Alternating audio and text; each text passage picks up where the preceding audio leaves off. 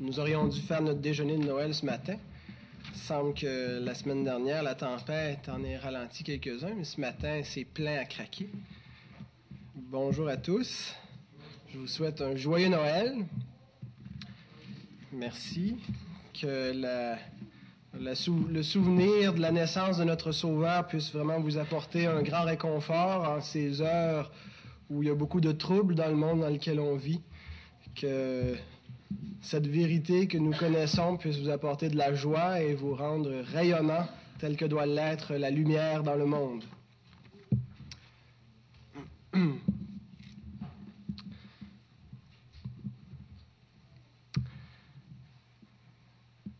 Je commence par une question qui n'est pas une question rhétorique.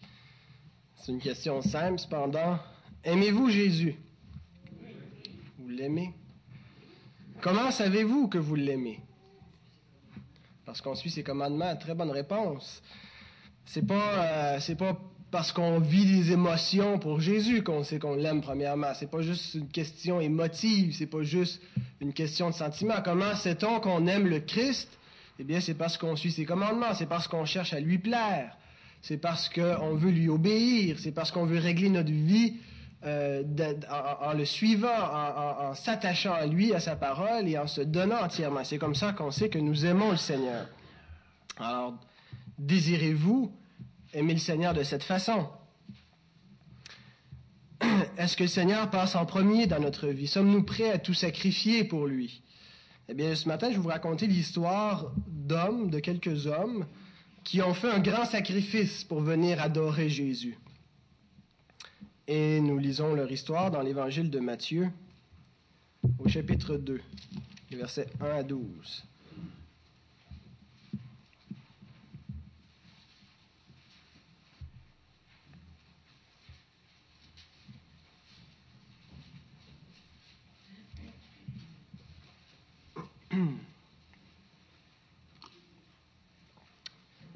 Mais avant de lire le texte, nous allons prier. Seigneur éternel, gloire à ton nom, notre Dieu. Sois célébré, sois adoré, Seigneur. Nous te donnons la gloire et l'honneur. Nous voulons chanter tes louanges parce que nous reconnaissons que tu es l'éternel glorieux, le Dieu tout-puissant, le Créateur, le Rédempteur, celui qui est venu, celui qui vient. Seigneur, nous sommes ici parce que nous croyons en toi.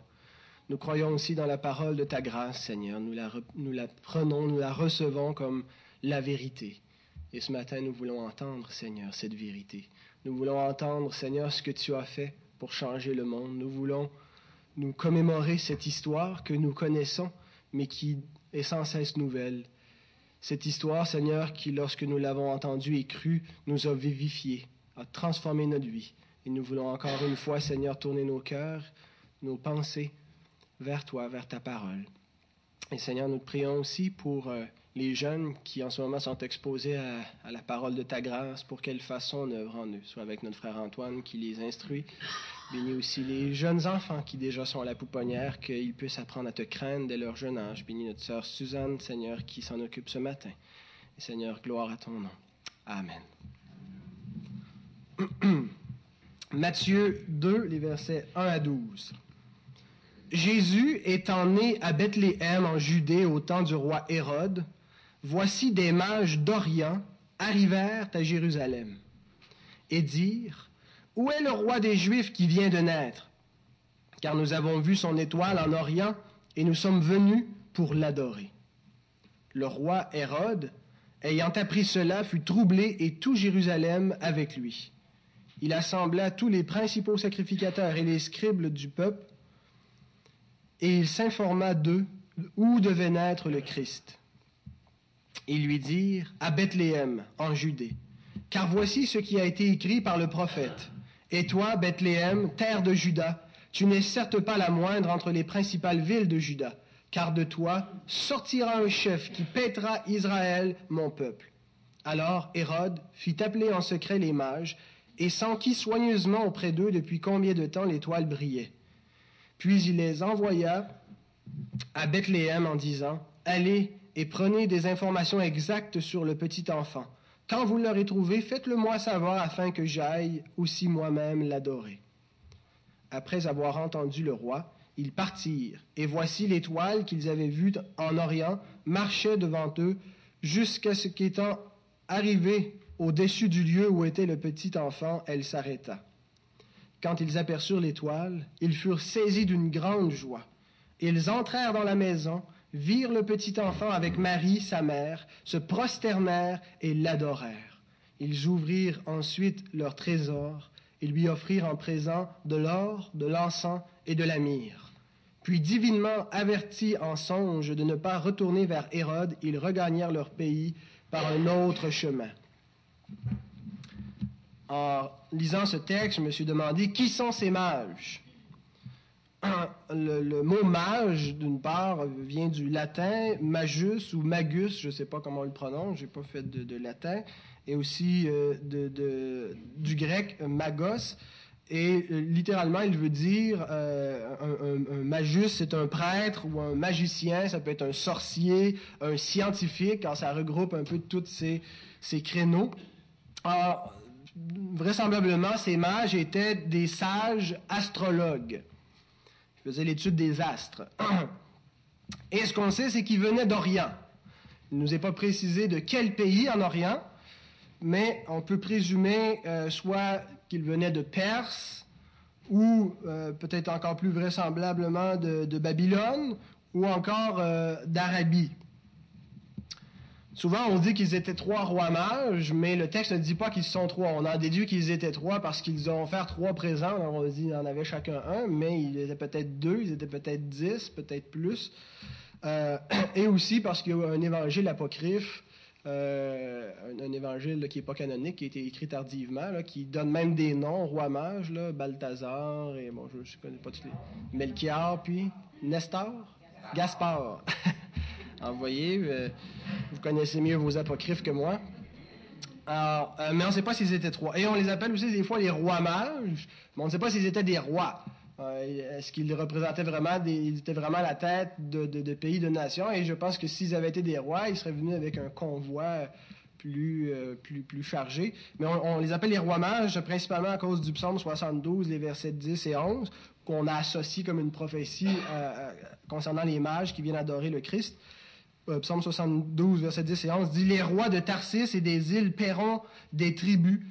Les rois de Séba et de Saba offriront des présents. Tous les rois se prosterneront devant lui. Toutes les nations le serviront. Le psaume 72, qui est un psaume messianique. Alors, la question, c'est comment est-ce que ces mages sont au courant euh, de cette prophétie biblique, la venue du Messie? Hein, Ils ont vu l'étoile, euh, ils ont peut-être communiqué avec euh, Jojo Savard, qui est l'interprète par excellence des étoiles. Comment sont-ils au courant de cette prophétie que le Messie doit naître, que le roi des Juifs doit venir dans le monde? Et ce, que l'on croit, euh, ce, que l'on croit d'ailleurs même dans notre confession de foi, c'est que pour connaître la vérité, il est nécessaire qu'il y ait une révélation. L'homme ne connaît pas la vérité par intuition. Il ne la connaît pas par instinct. Il ne la connaît pas non, plus ou, euh, pas suffisamment juste en regardant la révélation générale, en regardant la nature. Les astres ne révèlent pas euh, la révélation spéciale, ne révèlent pas la rédemption en Jésus-Christ. Euh, les astres et le, monde, le cosmos qui nous entoure, nous révèlent des choses sur Dieu. Paul le dit quand il dit la puissance éternelle de Dieu. Sa sagesse se voit comme à l'œil depuis la création quand on la considère ses ouvrages mais elle ne nous révèle pas précisément des, événements comme la naissance du Messie. Alors comment ces mages ont-ils appris que le Messie devait naître? Et ce que l'on croit qui n'est pas dit dans le texte, mais je pense qu'on est à bon droit de le déduire, c'est euh, que ces, mages ont été en contact avec la prophétie biblique. Pensons à la diaspora. Vous savez que les Juifs ont souvent été euh, expropriés euh, s'il y a des gens ici qui ont été frustrés de leur expropriation de Mirabel ou de Sainte-Scolastique, euh, bien ces gens avaient été expropriés aussi de façon encore plus radicale que ce que Trudeau a pu faire. Euh, et ils ont été assimilés à d'autres peuples, ils ont été forcés d'apprendre une autre langue. Et forcément, lorsque les Juifs ont été dans la diaspora comme ça, ils ont répandu aussi leur attente messianique. On voit on voit qu'ils ont été en contact avec les Mèdes et les Perses dans 2 rois 17.6. La neuvième année d'Osée, le roi d'Assyrie prit Samarie et emmena Israël captif en Assyrie. Il les fit habiter à Chalak et sur le Chabor, fleuve de Gozan, et dans les villes des Mèdes. Donc, les Juifs ont habité avec les Mèdes, avec les Perses, et ils sont certainement demeurés des croyants. Ils ont probablement apporté euh, aussi de, leur, euh, théologie avec eux, leur attente messianique. Alors, euh, c'était répandu. Mais on le voit aussi avec Daniel, qui lui a dû répandre davantage encore ses, attentes messianiques. Daniel 2,48. Ensuite, le roi, Nebuchadnezzar, éleva Daniel et lui fit de nombreux et riches présents il lui donna le commandement de toute la province de Babylone et l'établit chef suprême de tous les sages de Babylone. Et on voit dans le même livre, 5.11, euh, concernant le fils du roi Nebuchadnezzar, quand il a pris la place de son père, quelqu'un lui dit, Il y a dans ton royaume un homme qui a en lui l'esprit des dieux saints. Et du temps de ton père, on trouva chez lui des lumières, de l'intelligence et une sagesse semblable à la sagesse des dieux. Aussi le roi Nebuchadnezzar, ton père, le roi, ton père, l'établit chef des magiciens, des astrologues, des chaldéens, des devins. Alors Daniel, qui est un juif euh, orthodoxe, à ce qu'on sait, euh, était le, chef de, tous ces scientifiques de, chez, les Babyloniens, ces gens qui étudiaient les astres, euh, qui pratiquaient les, les arts divinatoires. Donc, il a certainement eu une influence dans le bon sens, même si euh, tout, ce, que ces gens pratiquaient n'était pas euh, recommandable ou recommandé par les Écritures. Et Daniel est, un de ceux qui a, prophétisé euh, beaucoup sur la venue du Fils de l'homme, sur la venue du Messie. Daniel 9, 25, il nous a même donné des, précisions quant au temps où cela arriverait. Sache-le donc et comprends depuis le moment où la parole a annoncé que Jérusalem sera rebâtie, jusqu'à loin, loin, euh, celui qui a été loin, jusqu'au Messie, jusqu'au conducteur. Il y a sept semaines. Dans 62 semaines, les places et les fossés seront rétablis, mais en, ces temps, en des temps fâcheux. Donc, les Babyloniens avaient reçu la parole du prophète Daniel, qui annonçait même les temps précis où le Messie devait venir. Euh, alors, je pense que c'est ainsi que les mages qui euh, avaient été sous l'égide du prophète Daniel et ont, maintenu au travers des siècles ces, traditions prophétiques et avaient cette attente messianique et pouvaient calculer les jours où il viendrait. Et là, ils ont l'astre qui brille dans le ciel qui vient confirmer euh, cette, cette prophétie. Alors c'est comme ça, je crois qu'ils ont, ils ont pu connaître la venue du Messie par la révélation de Dieu.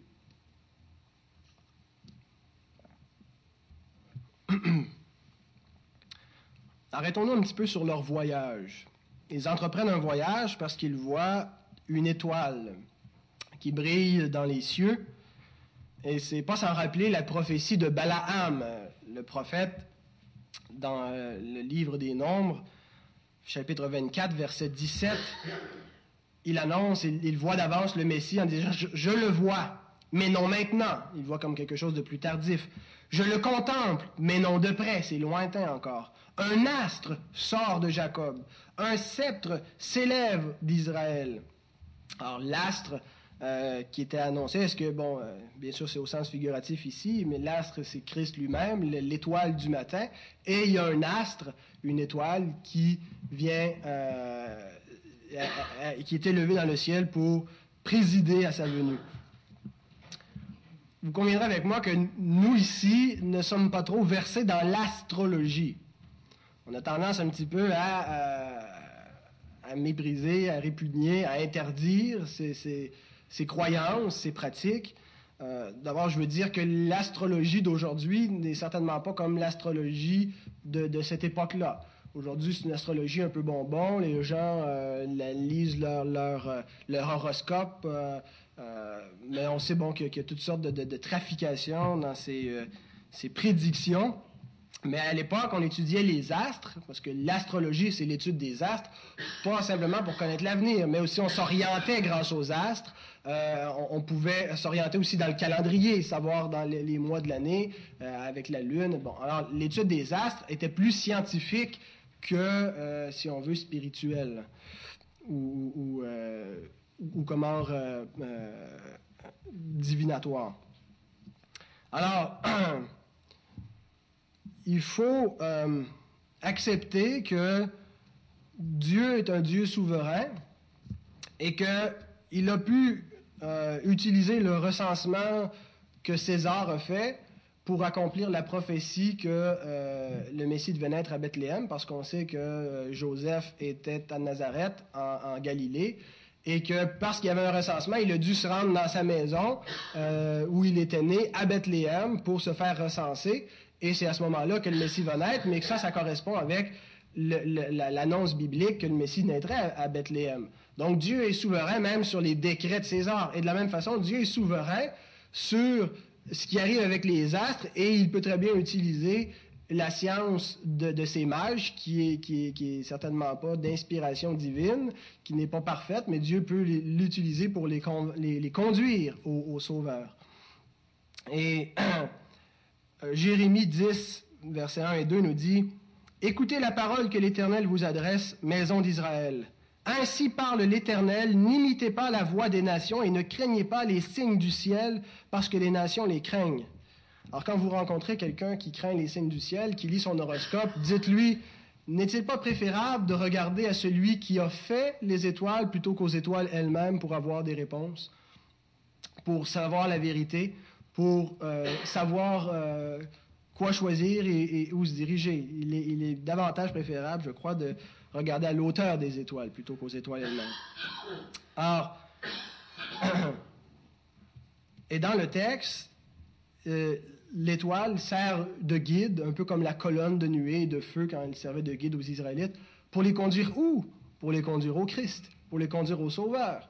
Alors, donc, toujours est-il que ces mages partent d'Orient pour venir en Judée. L'ensemble des commentateurs s'entendent pour dire, ou s'entend pour dire, euh, qu'ils ont parcouru entre 1200, c'est beaucoup en effet, Michael, entre 1200 et 1700 kilomètres pour venir euh, en Judée. 1200 et 1700 kilomètres. Euh, Ronald, Ronald Luot est-il présent? Combien de kilomètres vous avez fait pour euh, partir de la Floride pour monter ici? 2200. Donc, c'est un petit peu moins que pour se rendre en Floride. Mais c'était à pied. Hein? Alors, vous seriez encore en chemin si vous l'aviez fait. Non, puis vous seriez même pas arrivé à, vous seriez même pas arrivé en Floride, vous seriez pas en train de revenir. Donc, c'était entre un mois et deux mois de marche. C'est assez euh, approximatif, là, mais un mois et deux mois de marche. Et dans quel but est-ce qu'ils ont parcouru toute cette distance? Au verset 2, ils nous le disent. Nous sommes venus pour l'adorer. Et ça ne semble pas avoir duré très très longtemps, cette adoration. Peut-être le, le, temps d'une veillée. Ils ont fait un petit dodo, ils ont fait le plein, ils sont partis. Nous sommes venus pour l'adorer. Pensez à ça un instant. Parfois, on a de la difficulté à parcourir 15 km en voiture pour venir l'adorer. Au moindre obstacle, on y renonce. Hein?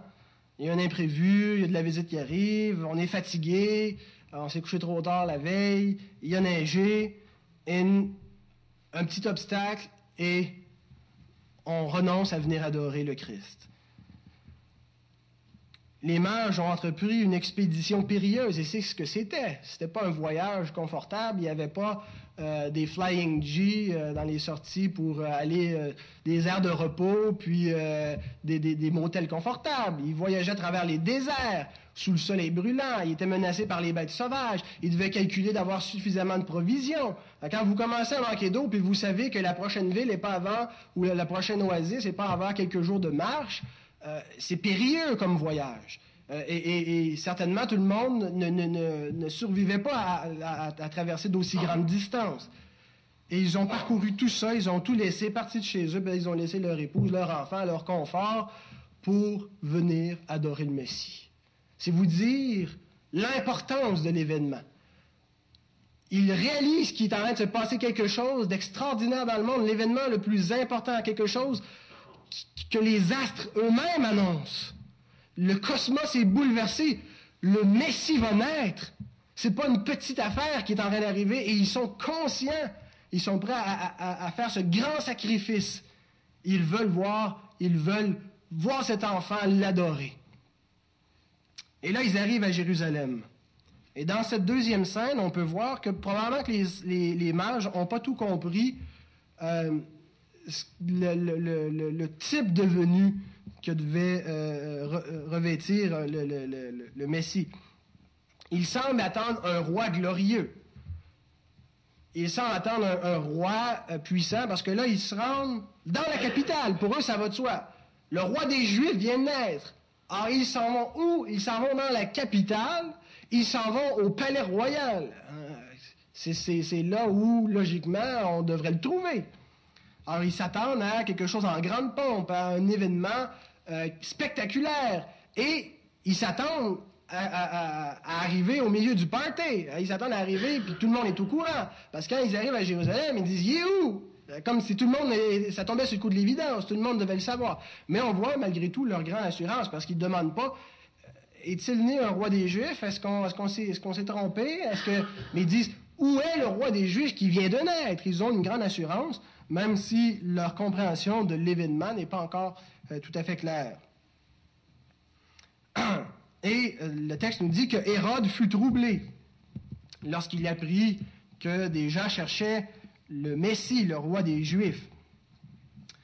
Euh, pourquoi fut-il troublé? Bien, On sait que Hérode, il aimait le pouvoir plus que tout, au point qu'à un bon moment donné, il a tué son beau-frère qui était un grand sacrificateur parce qu'il le voyait comme une menace pour son autorité.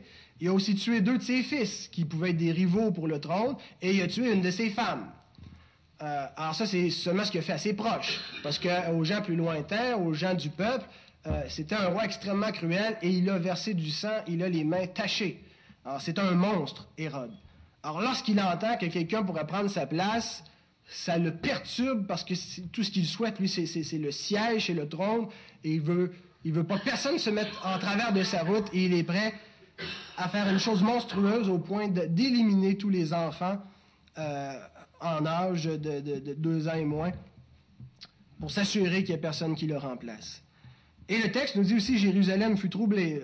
À première vue, on comprend moins parce qu'on se dit, écoutez, c'est ce qu'ils attendent, ils attendent le Messie, et là, on leur annonce que le Messie vient de naître, pourquoi sont-ils troublés? Eh je pense qu'ils sont troublés à cause d'Hérode, euh, parce qu'ils savent que, justement, ce roi est dangereux, et que si lui est troublé, ben, ça regarde mal pour nous autres, et ça risque de... Euh, ils peuvent entrevoir le genre d'événement qui va se passer justement à partir du verset 13 et suivant, le massacre qu'Hérode va faire. Alors, imaginez un petit peu dans, cette situation euh, la déception des mages à leur arrivée à Jérusalem. Personne sauf eux a entendu parler que le Messie est né. Alors là, ils doivent se poser des questions. Ouais, on a-tu bien bien calculé? Est-ce que Daniel était dans le champ? Euh, est-ce qu'on a bien vu l'étoile?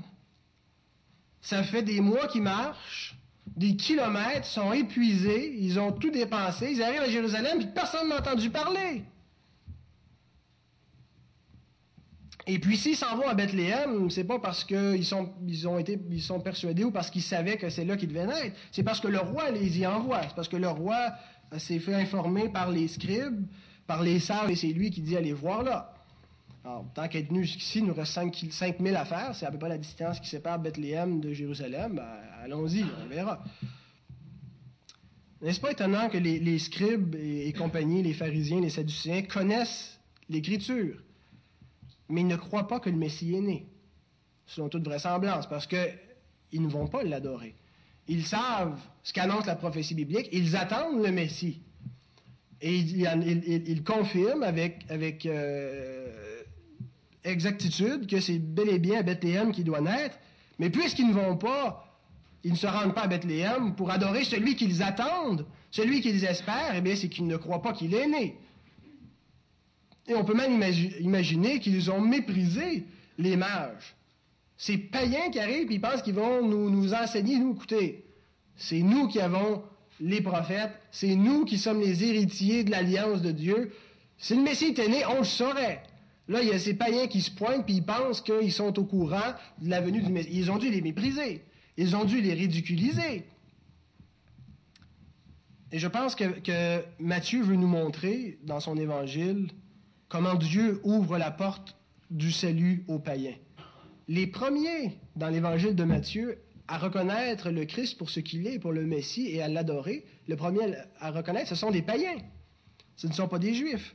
Et ça va un peu dans le même sens que euh, les, discours que Jésus va tenir contre les pharisiens, contre les, les, religieux dans le chapitre 21 du même évangile, quand il dit que les, prostituées, les publicains vont les devancer dans le royaume des cieux et que le royaume de Dieu leur sera ôté pour, et qui sera donné à une autre nation qui apportera les fruits à une nation formée de toutes les nations, un peuple que Dieu se rassemble. Et, donc, je pense que c'est un des buts essentiels de ce récit, celui des mages, de nous montrer comment Dieu ouvre la porte du salut aux païens. Le Messie vient et les premiers qu'on voit dans cet évangile à l'adorer, ce sont des païens. Alors, ils partent de Jérusalem pour se rendre à Bethléem. Et probablement que c'est avec un petit peu moins d'assurance, un petit peu moins d'enthousiasme. Dans les derniers milles qu'il leur restait à faire à parcourir pour arriver à Jérusalem. Il devait être tout excité, l'enthousiasme, on va le voir, on y arrive enfin. Et là, il arrive, il trouve rien. Euh, personne n'a entendu parler de ça. Les scribes, les pharisiens se moquent d'eux. Et là, ils repartent vers Bethléem avec un peu moins d'assurance, mais plus rien à perdre. Et Bethléem, c'est la maison des espoirs. Le mot Bethléem veut dire la maison du pain. Beth, maison, euh, le pain. Euh, et le pain de vie vient de naître celui qui donne la vie, le pain d'en haut, le pain céleste, est dans ce lieu. Et au moment où ils repartent de Jérusalem, ils voient réapparaître sur leur route l'étoile. Et le texte dit, quand ils aperçurent l'étoile, ils furent saisis d'une grande joie. On peut l'imaginer facilement. Est-ce que ça vous déjà arrivé d'expérimenter une joie débordante en recevant d'un seul coup l'assurance du salut? Vous savez, quand un on n'est pas sûr, on est dans le doute, on est... Euh, moi, je me souviens, au début de ma, conversion, ça faisait quelques, quelques temps, ça faisait, ça faisait à peine un mois peut-être, où j'avais reçu le Sauveur, où j'étais né de nouveau. Je me souviens, j'étais en train de couper du bois dans ma shop, je suis sur et puis je réfléchis à tout ça. Et à un moment donné, c'est comme l'onction de l'esprit, je ne sais pas qu'est-ce qui se passe, qui, une joie extraordinaire, subitement, qui me saisit, où là, je réalise que je suis pardonné de mes péchés que j'ai la vie éternelle, que je connais la vérité et que peu importe ce qui m'arrive, je l'ai saisi. la vie a enfin un sens et je m'en vais quelque part. il y a une joie débordante. Je peux plus, je peux plus faire mon travail. Je lance tout ça, je m'en vais à mon ami et, il voit que je suis dans une extase. J'arrive pas à lui communiquer, mais cette joie extraordinaire, on est prêt à mourir sur le moment. On il ne nous manque plus rien. On l'a trouvé, enfin. Imaginons ces mages Hein, ils, ont, connu une grande déception, ils sont épuisés. Et là, ils voient l'étoile réapparaître sur leur route. C'est pas en vain qu'on a parcouru ça. L'étoile est là, ils ont toute l'assurance, enfin, qu'ils sont, ils, sont pas venus pour rien. Les doutes se dissipent. Ils commencent à voir la lumière. Quelle joie extraordinaire. Gloire à Dieu pour cette joie du salut, qui est une joie pure, une joie qui vient de Dieu. Et réjouissons-nous quand le Seigneur nous accorde, ça, remonte, c'est comme c'est un remontant pour continuer dans les jours où c'est plus dur, dans les jours où il y a les vicissitudes, la routine. Lorsqu'on revoit l'étoile qui réapparaît sur notre chemin au milieu de la nuit, au milieu des ténèbres, ça nous stimule et ça nous encourage. Et ils arrivent auprès de l'enfant Jésus, et probablement qu'ils arrivent un mois ou deux mois après sa naissance. Quand on installe la crèche, quand on regarde les films de Jésus, on voit les bergers, on voit les mages qui arrivent en même temps, mais je ne pense pas que ce soit euh, une bonne chronologie biblique. Les, mages sont venus, je pense, un ou deux mois après la naissance du Messie. Donc, euh, sur quoi je me base pour dire ça? Premièrement, parce que Marie a offert deux tourterelles euh, au temple pour sa purification. Alors, vous allez dire, ouais, c'est un petit peu capillotracté, tiré par les cheveux. Euh, mais non, pas du tout. Parce que lorsque une femme accouchait, elle devait aller, euh, après, après son accouchement, elle devait aller faire sa purification au temple, hein, se, purifier à cause du sang et tout ça. Et euh, Lévitique 12 nous dit ce qu'elle devait offrir pour sa purification. Elle devait offrir un, un agneau. Et le verset 8 du chapitre 12 du Lévitique nous dit, si elle n'a pas de quoi se procurer un agneau, elle prendra deux tourterelles ou deux jeunes pigeons l'un pour l'Holocauste, l'autre pour le sacrifice d'expiation. Le sacrificateur fera pour elle l'expiation et elle sera pure. Or, si Marie n'avait pas de quoi se procurer un agneau, c'est parce qu'elle n'avait pas encore reçu les trésors que les mages vont lui apporter. Parce que, euh, avec l'or, la myrrhe et l'encens qu'elle a reçu, c'était amplement suffisant pour se procurer un troupeau d'agneaux. Alors, si elle, n'avait pas, si elle a offert une tourterelle, parce qu'elle n'avait pas de quoi. Alors, on présume qu'elle a fait sa purification avant que les mages soient venus. Deuxième raison, c'est parce que il semble que l'étoile ait commencé à briller depuis la naissance du Christ. Quand euh, Hérode demande aux mages, il dit, il les fait appeler en secret, il leur demande depuis combien de temps l'étoile brillait, et on sait que c'est afin de savoir l'âge de l'enfant, pour pouvoir déterminer les, enfants qu'il va devoir tuer. Euh, de quel âge en baissant? Alors, pour être sûr de ne pas le manquer, même si ça fait deux mois brille, ben, on va tuer deux ans et en bas. C'est vous dire la cruauté de cet homme. Alors, c'est la deuxième raison. Et la troisième raison, c'est que euh, quand les mages arrivent, Jésus n'est plus dans un fatnet. Il est dans une oïkia. Une fatnet, c'est une crèche, et un oïkia, c'est une maison. Remarquez que le verset dit que les mages sont arrivés, ils l'ont trouvé dans une maison. Ils ne l'ont pas trouvé dans une crèche comme les bergers l'avaient trouvé dans une crèche. Alors, c'était juste un, détail euh, technique, mais en, passant, comme quoi que euh, arrivent après la naissance du Sauveur. Deux mois, un ou deux mois après. Alors, ils s'attendaient à trouver le roi des Juifs dans un palais somptueux. Mais là, lorsqu'ils entrent dans cette maison, ils ne voient pas de garde, pas de serviteurs, pas de confort rien de spectaculaire, rien de majestueux. Personne ne semble être au courant. Ils entrèrent dans la maison, virent le petit enfant avec Marie, sa mère. Rien pour épater la galerie. Et là, en voyant cet enfant, ils peuvent se demander, est-ce vraiment lui? Avons-nous trouvé le roi du monde?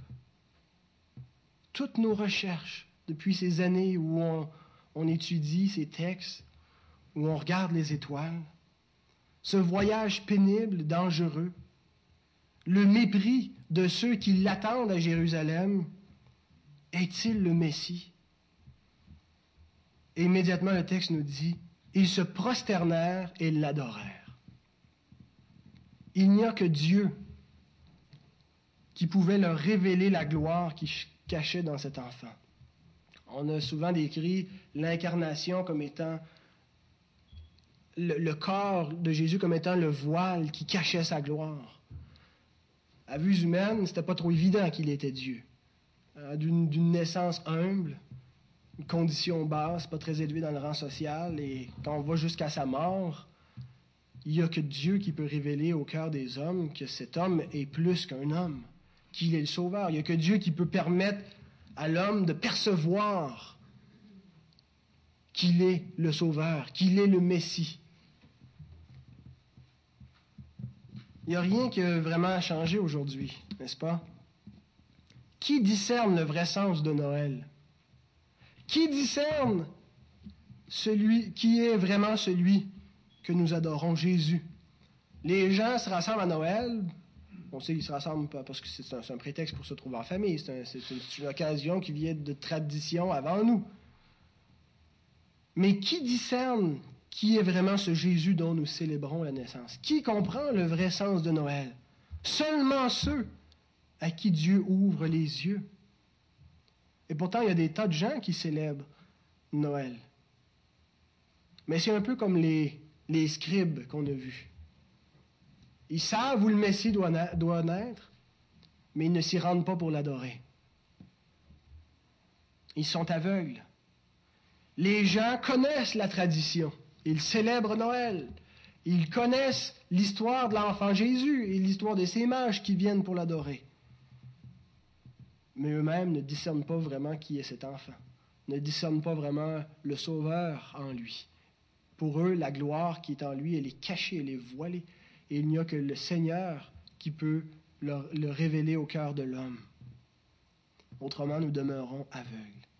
À Noël, les gens se font des présents, mais ils n'offrent rien à celui qui est né dans le monde. Regardons ce que ces, ce que ces mages ont offert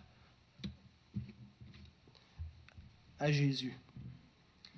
Le premier à avoir suggéré une signification théologique au présent offert, c'est euh, Origène. Origène, c'était un, chrétien un peu bizarre qui existait au deuxième et troisième siècle. Il était un peu excentrique.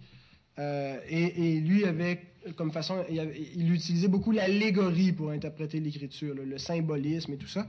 Mais sans tomber dans une allégorie à outrance, je pense qu'on peut euh, voir quelque chose d'acceptable dans l'interprétation d'Origène euh, concernant les cadeaux offerts, et surtout que son interprétation a été reprise par certains commentateurs modernes comme William Hendrickson.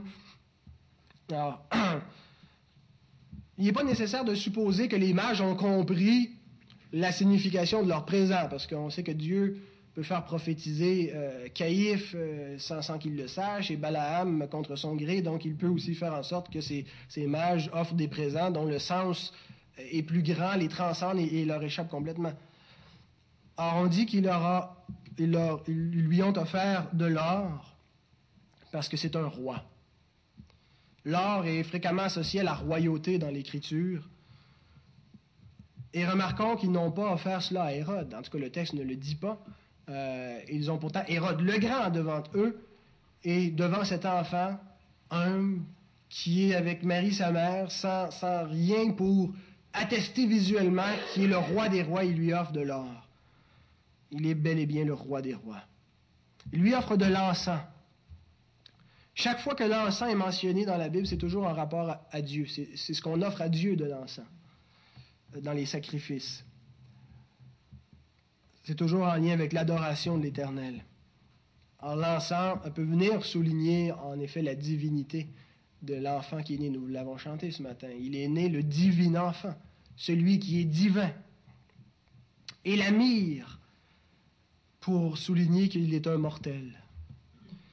La myrrhe est toujours liée à l'homme dans l'Écriture je crois, une fois, une fois à Dieu dans tous les emplois de la mire, mais c'est toujours lié à l'homme euh, qui l'emploie pour se parfumer afin de rendre euh, sa vie plus agréable. C'est un peu le symbole de, se parfumer. Et aussi, il l'utilise pour rendre sa mort moins répugnante, puisqu'on utilise la mort pour euh, l'embaumement, ah, qui nous rappelle que Christ est un mortel et qu'il va en effet mourir pour sauver les hommes.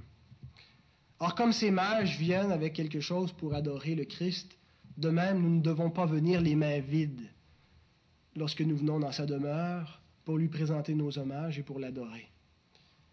Alors, devons-nous venir avec de l'or, de l'encens et de la myrrhe? Paul nous rappelle ce que nous devons offrir au Christ. Romains 12, 1.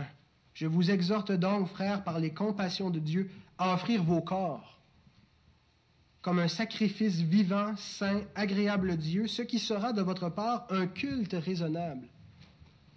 La vie du chrétien doit être une vie de culte, c'est-à-dire de sacrifice où il donne sa vie.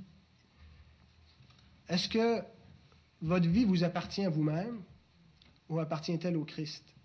Est-ce que vous employez vos forces, votre énergie, vos intérêts et tout ce que vous avez, ce que vous êtes, pour servir vos intérêts comme si vous étiez votre propre Dieu ou pour le Christ? Est-ce que vous vous offrez à lui? Et en commençant, je vous ai posé la question si vous aimez le Seigneur. Et comment savez-vous que vous l'aimez? Nous le savons parce que nous gardons ses commandements. Nous savons parce que nous offrons nos corps comme un sacrifice. Nous savons que nous l'aimons comme ces mages le savent parce qu'ils ont traversé les déserts, parce qu'ils ont, tout laissé pour venir l'adorer, pour lui, lui donner l'hommage. Et souvent, sur notre route, nous aussi, il se trouve des obstacles, des embûches pour venir l'adorer. Il se trouve des déserts, il se trouve du mépris, de la moquerie. Les gens méprisent l'enfant Jésus. Vous avez peut-être vu le, clip des têtes à claques cette semaine euh, qui représentait la crèche et, c'était un blasphème où on, se moquait de la naissance du Sauveur. Et on vit dans ce monde où, comme les mages, on peut être méprisé, par les, Juifs. Nous-mêmes, on est méprisés par les gens du monde qui célèbrent ces traditions, mais qui n'ont rien à faire de leur véritable sens, qui ne connaissent pas le Christ, qui ne connaissent pas le Sauveur. Et nous venons pour l'adorer. Et forcément, en l'adorant, nous allons constamment rencontrer des obstacles sur notre route, puisque la lumière est venue dans le monde et les ténèbres ne l'ont point aimé. Ils l'ont rejeté. Et nous sommes maintenant la lumière du monde. Christ brille en nous. Et forcément, il y a de l'opposition, il y a des obstacles. Et quand on veut s'offrir en sacrifice vivant, euh, on rencontre toujours, toujours, toujours des obstacles sur notre route. Mais nous devons franchir les déserts, parcourir ces milliers de kilomètres, endurer ce soleil brûlant et tout ce qui nous menace pour continuer, pour venir en présence du Seigneur. Un roi est venu dans le monde. Je ne le suggère pas, je le proclame ce matin. Je déclare cette vérité, un roi est entré dans le monde. Les, hommes attendent un héros, on cherche des modèles, des idoles à suivre, des sauveurs. Il est venu. Le roi, le sauveur est entré dans le monde et ce Jésus, il est parfaitement Dieu. Et il est aussi parfaitement homme. C'est un mortel et il est mort pour nous donner la vie. Et voilà ce que nous célébrons à Noël, ou voilà plutôt ce qui nous célébrons à Noël. Sommes-nous prêts, frères et sœurs, à tout quitter pour aller l'adorer, malgré sa condition humble, son abaissement, le mépris, l'opprobre du Christ dans le monde? Sommes-nous prêts à porter nos hommages à ce Sauveur, comme les mages l'ont fait? Que Dieu nous vienne en aide pour que nous, nous vivions à sa gloire, pour que notre vie soit un culte raisonnable devant lui. Gloire à Dieu. Amen.